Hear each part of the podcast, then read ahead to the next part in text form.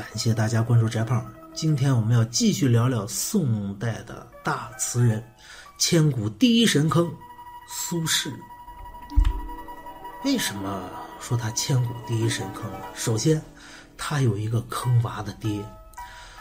苏轼他的老爹为什么要管苏东坡叫苏轼呢？他是这么解释的：说呀，这个轼在车上面大概就是扶着的那个把手横木的意思。那这个横木呢，在车上地位看起来是不重要的，但是你如果没有这根横木啊，您这车也不完整。所以呀，叫儿事独若无所为者，吾惧汝之不外事也。说我呀。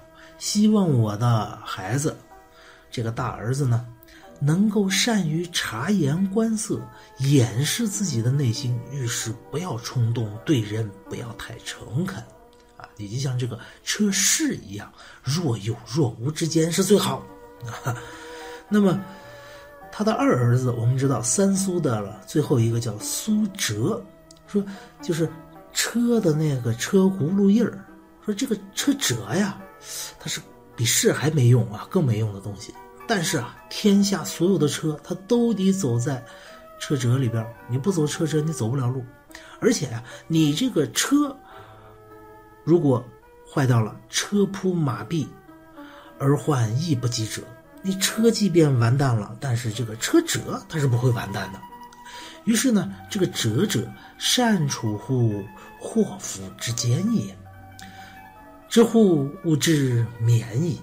说这个辙呀，它是在福和祸中间，不偏不倚，没有大富大贵，但也没有大灾大难，你就做个车辙最好。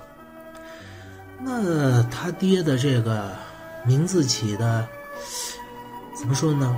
印证了后来苏轼和苏辙的人生了吗？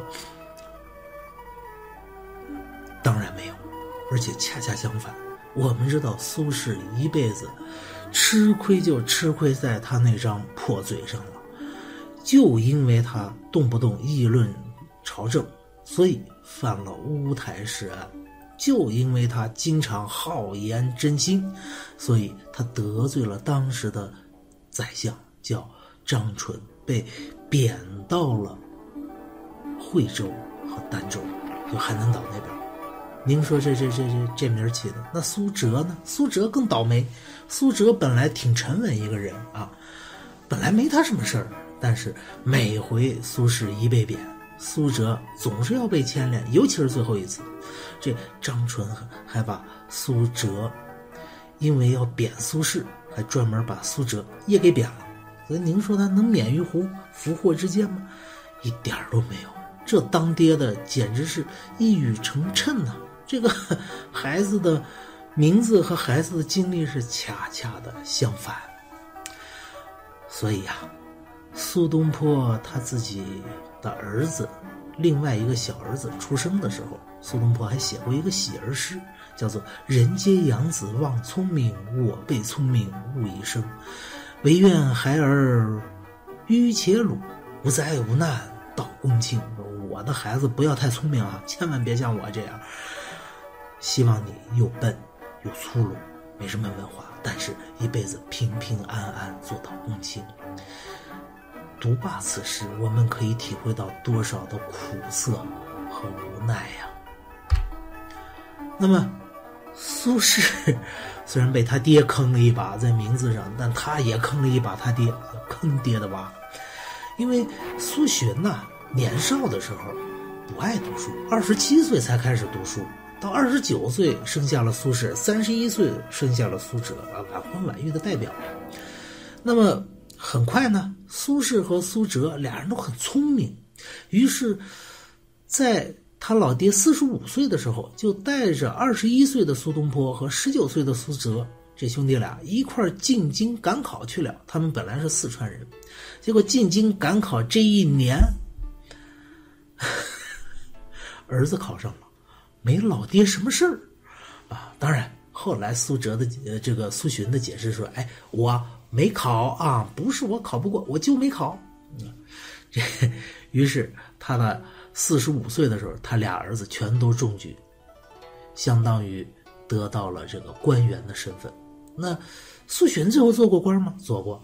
在他五十一岁的时候，经由当时的宰相推荐，他被任命为一个非常非常小的小官五十一岁，大儿子二十一岁做官小儿子十九岁做官老爹五十一岁，三十年后再做官这个老爷子 很郁闷啊，写了一首打油诗，叫做“莫道登科易，老夫如登天；莫道登科难，小儿如石阶”，是吧？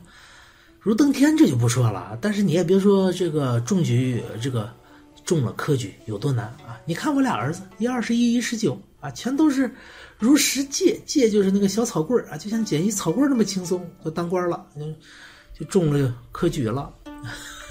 这个好坑啊！本来如果没有他俩儿子的衬托，因为我们知道宋代他他这个科举啊，录取比例是很低的啊，你能当官呢？也是非常非常几率也是非常非常小的，即便是苏洵没有中了举啊，但是五十一岁能当个官也已经是人中的龙凤了啊，凤毛麟角了。但是只要一比他那天才的俩儿子，哎，老头的心理阴影面积有多少呢？苏东坡不但和他爹互相坑来坑去。他还被他老师坑了啊！坑学生的老师谁呢？欧阳修。想当初啊，这唐宋八大家里边的三个人苏轼、苏辙、曾巩，他们仨都在同一期参加考试，而且这曾巩呢，三十八岁参加的，他已经科举了二十一次，也就是参加了二十一次补习班啊，补了二十一年，终于高考考上了。这个欧阳修呢，是当时的主考官。而欧阳修呢，在考试之前就已经是曾巩的老师了，所以欧阳修这个当时考试的时候啊，哎，看到一篇很好的文章，这篇文章其实是苏轼的，但是欧阳修又想把这篇文章点为状元，但是又不敢，为什么呢？因为他觉得这篇文章应该是曾巩写的。你看我的学生嘛，我是唐宋八大家是吧？当然他很好，他当时不知道他是啊，但是。你看，我是很有学问的，但是我的学生，如果我把我的学生点成了当时的状元，这别人会不会说一些闲话，说我徇私舞弊呀？犹豫再三，欧阳修就把这张卷子挑出来了，没给点状元，点了第二名，榜眼。然后老头很高兴，哎，我的弟子真不错。结果。后来一揭晓，这个名字杀掉了，为什么呢？被他看好点成第二的那是苏轼，苏轼到手的状元没了，而他的学生曾巩啊，虽然也中了举，但是排名是比较靠后的。于是苏东坡被自己的老师欧阳修，因为当时的规矩是，只要你是同一届的考生。那么主考大人都算是您的老师，你都算是这主考的门下。欧阳修是唐宋八大家里边三位的老师，不但是名义上，而且后来他们也的确有过师生的交往。多厉害的人呐！翟胖羡慕死了，翟胖也想当这样的老师，是吗？啊，那欧阳修、苏轼、苏辙、曾巩，就欧阳修这一门四个人，唐宋八大家就占一半这是多么牛的老师啊！羡慕。这苏东坡呀，不但被他老师坑了，同时呢，他也很有个爱好，就是坑老婆。为什么这么说呢？不会坑老婆的诗人，他不是个好姐夫啊。后来啊，苏东坡到了山东密州任官，但是呢。在密州任官的时候，他的妻子可不是他的原配了，因为他的原配夫人叫王福，是四也是四川人，和他是老乡，而且王福是个进士家的女儿。和苏东坡结婚的时候，王福十五岁，苏东坡十九岁，呃十八岁，也就一个是初三，一个是高三，但两个人情感非常之好。王福给苏东坡还生了个孩子，生了孩子之后，王福不久二十七岁就死掉了。苏东坡非常想念自己的原配老婆，但是那孩子还还小啊，你一大男人怎么看孩子看不成？那你还得再讨一任老婆。于是苏东坡就娶了王福的一个堂妹做自己的续弦第二任妻子。为什么娶这个堂妹呢？这堂妹叫王润之，因为啊，第一，王润之长得非常像王福，苏东坡见了这个，马上就想起自己前妻来了。第二，王福的孩子和王润之的孩子那是沾着亲带着故呢，所以就避免了后母对前妻留下的孩子的这种。呃虐待，而不能说虐待，叫不好。那么，作作为亲戚的王润之是不会对自己的前面的前任留下的这孩子叫苏迈而冷脸的，这也是苏东坡深思熟虑的结果。于是呢，他娶了王润之，当然两人的感情也不错，可是啊，毕竟不如初恋。于是呢，苏东坡在密州，山东密州这儿，某一天的晚上，忽然就梦到了王府。梦醒之后，写了一首词，就著名的《江城子》，叫“十年生死两茫茫，不思量，自难忘。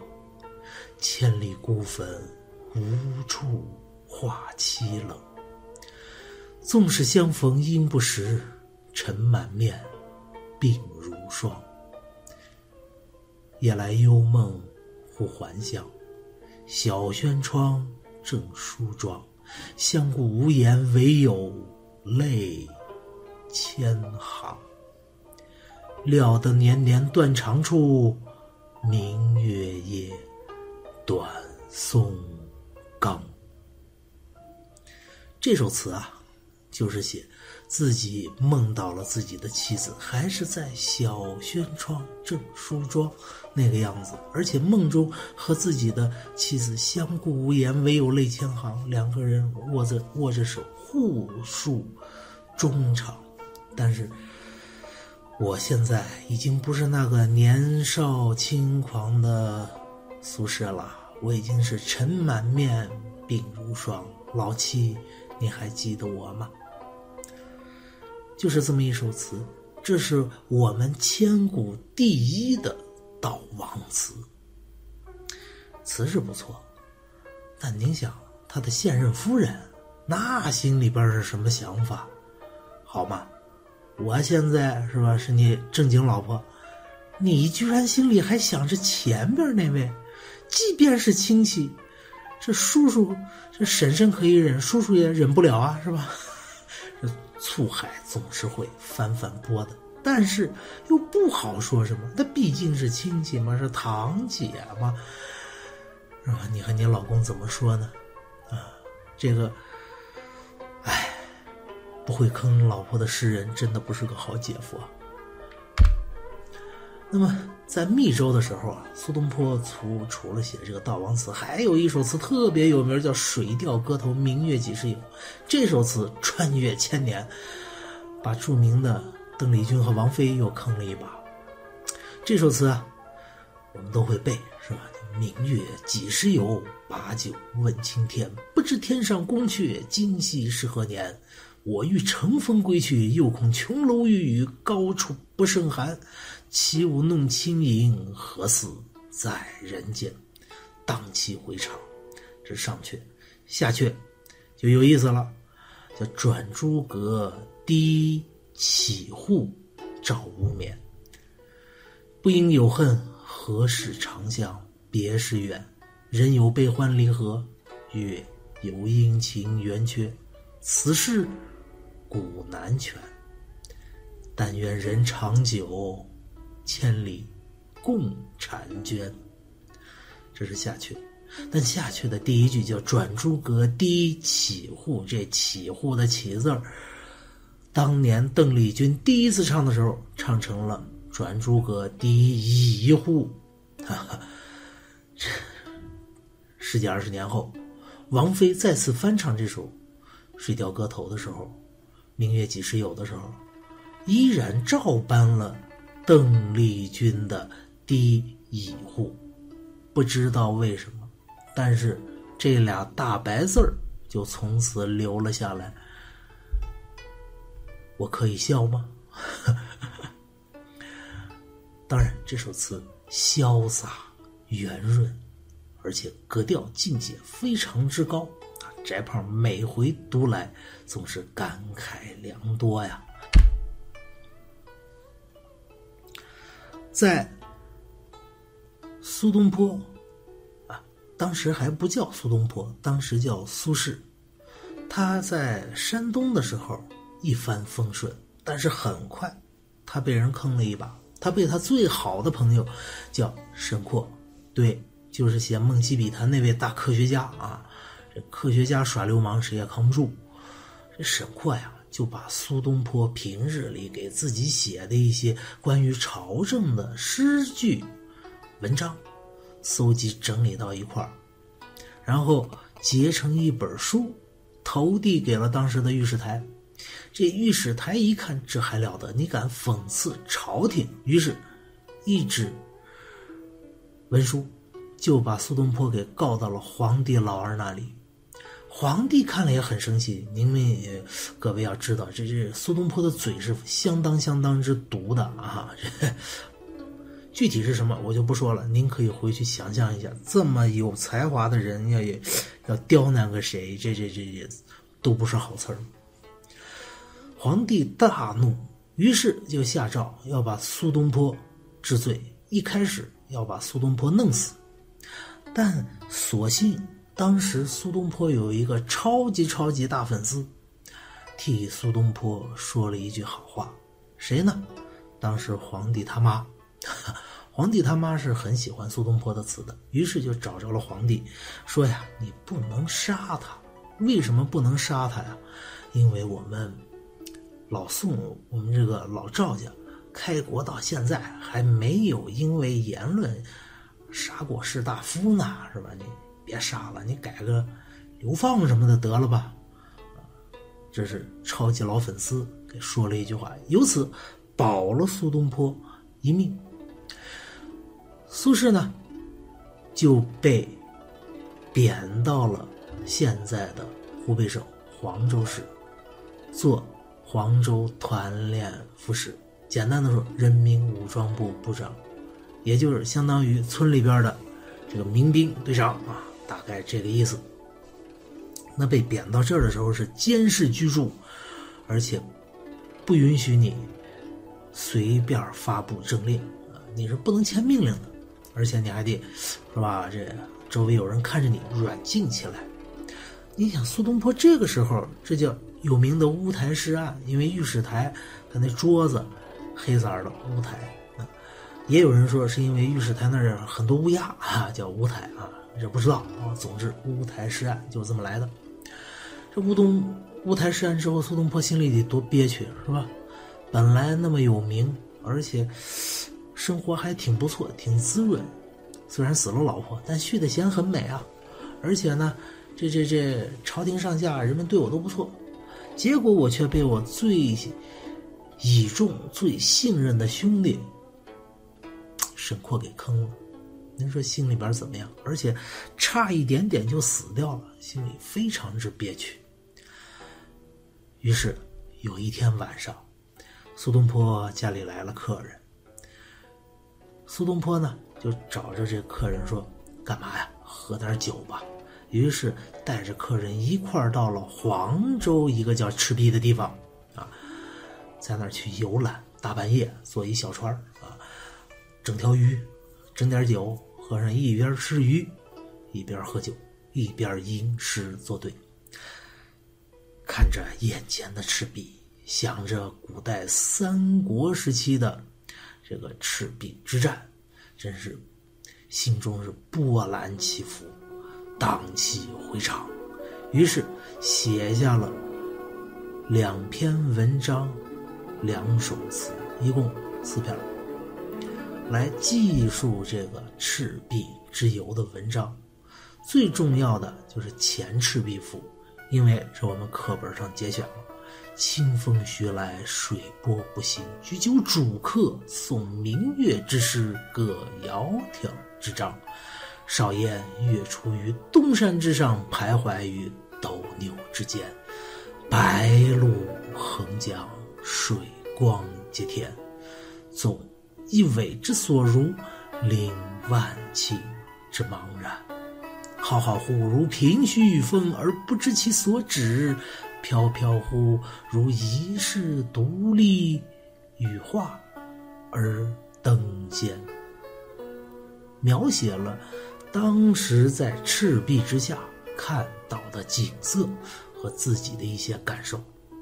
在前赤壁之赋写完之后，那肯定还有个后赤壁之赋，赤壁赋嘛，就后赤壁赋里边也有一句特别有名的描写当时景色的。我们可以对照着上面这个景色来看看啊，叫山高月小，水落石出。您再对照上面叫清风徐来，水波不兴，月出于东山之上，徘徊于斗牛之间，白露横江，水光接天，纵一苇之所如，凌万顷之茫然。和这儿山高月小，水落石出，这两句就告诉我们了。我们以后同学们要真想再去黄州内的赤壁去玩儿啊，一定要找一个秋天，白露嘛，白露横江嘛，山高月小，水落石出嘛，秋天的晚上去玩儿，才能体会苏东坡那当时的豪壮之情。但是，苏东坡把这儿写的这么美，我还是要说，但是。但是这儿真的不是真实的三国历史上发生赤壁之战的地方。真实的历史上发生赤壁之战的地方啊，距离这个黄州啊，那是还有相当遥远的距离的。苏东坡是搞错了，但是即便苏东坡搞错了，依然写出了美丽的诗句。尤其是我们宋词课本上选的这首啊，《念奴娇·赤壁怀古》，大江东去，浪淘尽啊，多么美的一首词！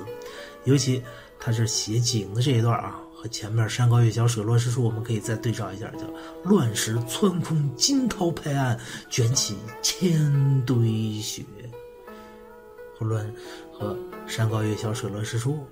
再一对照，多么有意思，是吧？江山如画，一时多少豪杰。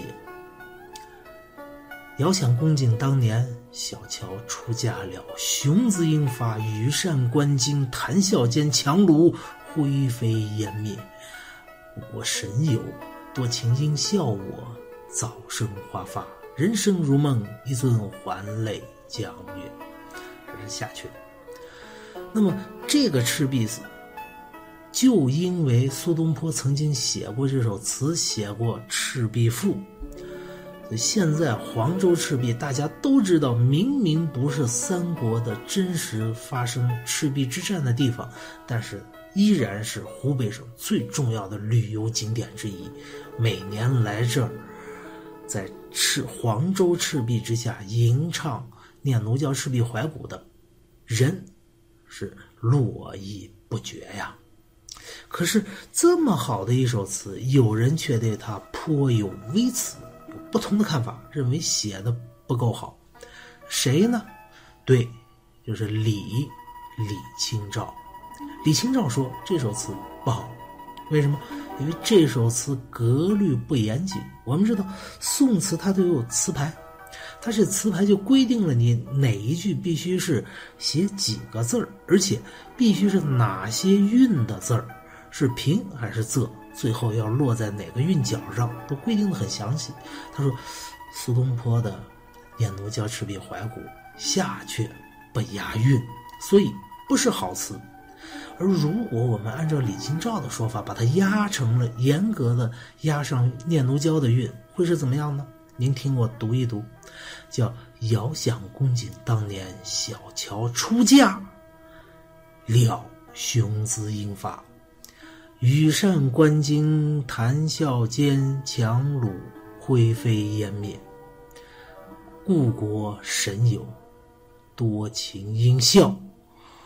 我早生华发，人生如梦，一尊还酹江月。”也就是说，小乔出嫁了，给点开了，变成了小乔出嫁了，雄姿英发，羽扇纶巾谈笑间，樯橹灰飞烟灭，变成了羽扇纶巾谈笑间，樯橹灰飞烟灭，这停顿变了，他停顿变了。而多情应笑我变成了多情应笑我早生华发，哎，整个句子结构变了。那么至于说哪个更好，这就请大家自己斟酌吧。那么苏东坡在写了两篇文章、一首词之后啊，和朋友玩的也很尽兴。尤其是不知东方之既白嘛，天快亮了。于是苏东坡就往回走，但是回到家门前发生了个问题。我们从《临江仙》这首词里边可以看到，叫“夜饮东坡醉醒复醉，归来仿佛三更”，大概六点钟。家童鼻息已雷鸣，敲门都不应。开门的小童子睡着了。敲半天门，手都酸了，进不了家。这时候怎么办呢？老爷子不愧是大词人啊，敲门都不应，一掌听江声，跑到江边拄一拐棍儿，听听江涛之声吧。结果听着听着，诗兴大发，来词儿了，叫“长恨此生非我有，何时忘却营营”。我经常痛恨我自己呀，很遗憾。这个恨不是痛恨，很遗憾，我自己的身体并不是我的，而是大自然的。我什么时候去能够忘却这些人世间的红尘繁杂呢？忘却营营，这是庄子里边的一个典故。夜阑风静，胡文平。这个江面上的水呀，它上面的波涛都没有了，就像是一种湖，这个丝织物一样，哎，非常的平整。我最后怎么办呢？我要小舟从此逝，江海寄余生。念到这儿的时候很忘情，声音很大，还拉个长调：江海寄余生啊，很长的调子。这一嚎啊啊，不是不能叫嚎是吧？这一吼啊，把小童吵醒了，于是给他开了门。老爷子终于。早上六点多，回家睡觉，都困成狗了呀。结果睡到了中午时分，突然当地的知州啊，呃，其实不能叫太守了啊，我们按唐朝说法叫太守啊，宋朝官名叫知州啊。这个当时的知州啊，相当于太守，带着一群衙役就跑到了苏东坡的窗前，说：“先生，醒醒。”啊，什么事儿？先生何故不辞而别呀？啊，什么意思？哪有不辞而别？苏东坡就蒙圈了。我怎么不辞而别？我都困成这样，我我我我不辞什么而别呀？然后这知州说：“您昨天晚上是不是出去喝酒了？”“嗯，是啊，我喝酒还喝得很嗨，早上六点才回来啊。”您是不是在江边唱过歌呀？吟诵吗？嗯，是啊。那您这词最后一句是不是“小舟从此逝，江海寄余生”啊？就像是李白的“明朝散发弄扁弄扁舟”啊，是不是这个？啊，是啊，没错啊。那这一句诗不就是说您准备逃跑吗？要知道，苏东坡当时是被监视居住啊，还是犯官呢？那么没那么回事。我六点钟刚回家，我都困成狗了，我跑个什么劲儿？我那个叫文学手法是吧？象征一下啊，精神上，这是江海寄余生行吗？我我肉体跑不了，我我都这么老了，我困成狗了，我我有什么可跑的是吧？啊，这 执着就啊，那就行啊，只要你肉体不跑啊就可以了。这于是苏东坡就没跑啊，当然他根本就没想着跑。为什么说他根本就没想着跑呢？当时苏东坡刚到黄州的时候，因为朝廷他是犯官嘛，朝廷也不给他俸禄了。那苏东坡有没有存钱的习惯啊，当时标准的月光族，有点钱就全花了。你看他那么爱喝酒是吧？所以啊，苏东坡家无余财，那那那吃饭都成问题，一大家子。这个时候，苏东坡一好朋友就和这个当时的太守啊，就是知州。联系了联系，然后呢，就给苏东坡在东面山上的一片呃，这个有这么一块荒地，就让苏东坡去了。说：“哎，这块荒地你可以暂时用一用。”苏东坡呢，每天在这块荒地上种点吃的，所以他字号才叫东坡居士。各位，您想啊，如果苏东坡不是真的。呃，是真的想跑的话，他何苦在那儿种那个地呢？他自己跑掉是吧？不就拉倒了，还种地干啥？是吧？因此，从这个细节，东坡居士，东坡居士这个细节来说，苏东坡是压根儿就没想过跑逃跑的事儿，而想呢自己动手丰衣足足食，而且在这个农村扎下根来啊，锻炼自己。他是这样的一个人。当然啊，在黄州的时候，这个苏东坡呀，呃，除了种地，他还有个爱好，他自己挖坑自己跳。为什么这么说呢？我们学他那首词叫《定风波》，是吧？前面小序叫“三月七日沙湖道中遇雨，下雨了，渔具先去，同行皆狼狈。”这同行的人啊，很狼狈，因为因为没有雨具嘛。但是余独不觉，一而遂起，故作此。我根本就没觉得这个下雨有什么狼狈的啊，然后还写的什么“莫听传铃打叶声，打叶声何妨吟啸且徐行，竹上芒鞋轻胜马，谁怕啊？多么豪爽！一蓑日烟雨任平生，料峭春风吹酒醒，微冷山头斜照却相迎。回首向来萧瑟处，归去也无风雨也无晴。多么潇洒的一首词！但是。各位想象一下，一个老头下雨的时候不打伞，而且还料峭春风吹酒醒，为了还喝过酒，身上还出点汗，怎么一着凉，哎，您觉得他下场是什么？苏东坡后来在这儿还写过一篇文章，叫《游兰溪》，里边有这么啊。一段话叫“黄州东南三十里为沙湖，熟吧？沙湖道中遇雨，一月始罗地，罗师殿，于买田期间，因往向田得机。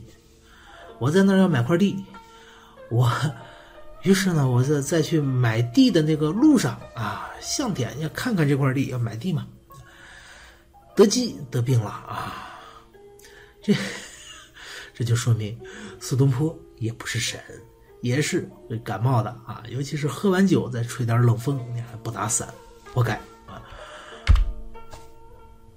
那么苏东坡呢，在乌台诗案之后，这个很潦倒，很落魄，但是风水轮流转，很快王安石代表的这个新党啊，搞这个新法的这帮这帮新党又失势了。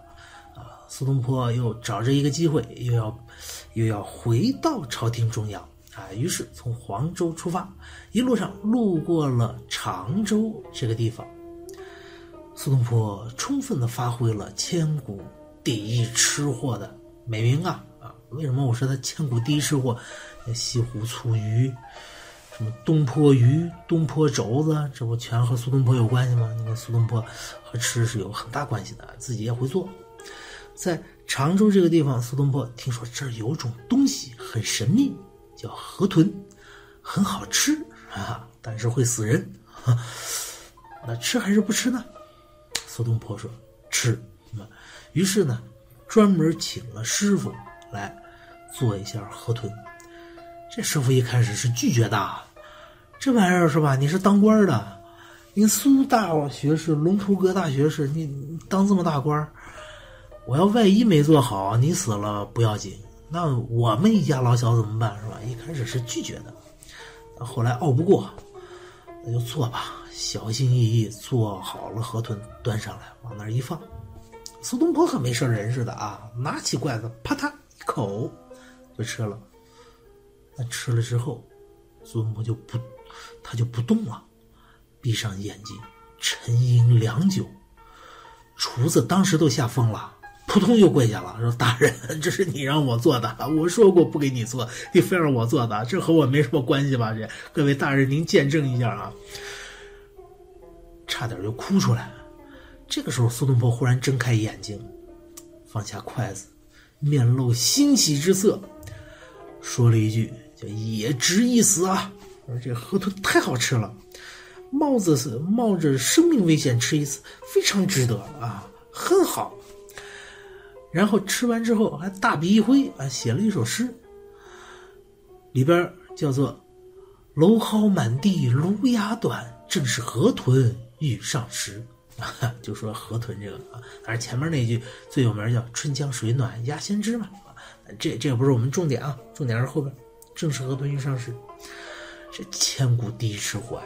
自从苏东坡在常州闹下这桩事情以后，河豚就成了常州的文化名片每个有每个文艺青年吧，来到常州，只要能吃鱼的，往往都要点一条河豚来吃一吃，效仿苏大人，也值一死。结果就真的死了很多人。因为河豚是有毒的嘛，这个厨子，你遇到手法精湛的厨子还不错，你你要遇到那个本事不是特别好的，那可就真死了啊！苏东坡呀，本来这回调回中中央，按理说经过挫折之后，你应该能管得住点自己的嘴巴了吧？因为你乌台诗案不就是，呃，肠子太直，嘴太大惹的祸吗？苏东坡不，依然如故。这个又因为他的言论的问题啊，又得罪了一个人。这个人又是当朝的宰相，哎，张纯。按理说，张纯和苏东坡是同年的进士，有同榜之谊，俩人当年关系还很不错啊。有一回，张纯和苏东坡俩人一块出去游览，然后看到呢。这个对面的悬崖上有一个很漂亮的花，这张纯砰一下就跳过去了啊，在悬崖上把这朵花就采了回来。苏东坡当时就说了一句话：“这人太厉害了，惹不得。为啥？他拿自己的命都不当命，他还会拿别人的命当命吗？”啊，结果一语成谶，张纯当了宰相之后，真没拿苏东坡的命。当命啊！因为苏东坡当时黄这个乌台诗案被贬黄州的时候，苏东坡被贬了。那么张纯这些人呢，也多少受了牵连。但是苏东坡从来，呃，这个被提拔回朝廷以后，也却从来没有替张纯什么说好话。张纯就由此也记恨上了苏东坡。再加上苏东坡当时又说了一些政治上比较敏感的事情。于是抓了个把柄，就把苏东坡要贬到当时的广东岭南地区惠州。那苏东坡在惠州就觉得这岭南嘛，广东嘛，特产是什么呢？荔枝。这个吃货的本色又发挥出来了啊！就是写了很著名那个诗，是吧？叫“日啖荔枝三百颗，不辞藏作岭南人”。张春一听啊，你在那吃荔枝吃这么美，不行。再贬，于是把苏东坡又贬，贬到了现在我们看到的儋州，就是海南岛。海南岛大家觉得很好是吗？这个风光秀丽啊，五 A 级景区，还每年开个博鳌论坛。当年可没有博鳌论坛啊，当年的海南岛上尽是少数民族黎人啊，这些黎人文化程度不高，当时文化程度不高，而且保留了非常彪悍的习俗啊，每年要杀人头祭谷子。用人脑袋来祭祀土地，这么彪悍。那么您就知道当时海南岛是个什么情况了，是吧？这个苏东坡去那儿凶多吉少啊，因为每年朝廷派到海南岛的官员是去十个，回不来一个呀。而且苏东坡当时年龄很大了，于是呢，也没办法，你只能去呗。去了海南岛以后，不但他去了儋州海南岛，而且呢。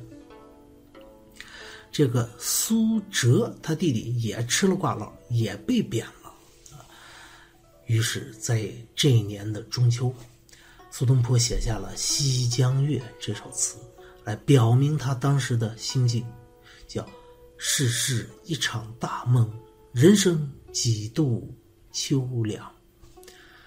一次被贬就够意思了，我两次啊，比你们多一倍啊。夜来风叶已明朗，看去眉头鬓上。久见长愁客少，月明多被云妨。中秋谁与共孤光？把盏凄然北望。尤其这个“把盏凄然北望”，因为当时子由，也就是苏辙他弟弟，也吃了苏东坡挂烙，被贬在了。苏东坡在的海南岛对面的，隔着个琼州海峡的叫雷州。你看这个“游”字和下边这个“雷”的田字是不是很像？是吧？而且这个张纯就坏到什么地步呢？我就让你们兄弟二人隔着一道浅浅的琼州海峡隔海相望，但是就不让你们俩见面啊！所以啊，当时的苏东坡内心是非常的凄苦的，但是。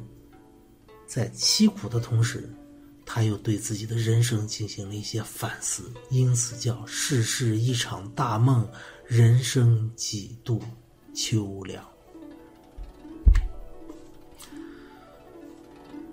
在苏东坡坑完自己弟弟苏辙之后啊，被贬了之后，好不容易，终于熬到有点希望了。朝廷呢，把苏东坡要又从雷州那个地方又调回中原，于是苏东坡在回来的半路上路过一个寺庙，在这庙里边呀，就看到了自己年轻时候别人给自己画的一幅像，自己年轻的那个姿态。这个时候，苏东坡内心其实是燃起了一点点希望的。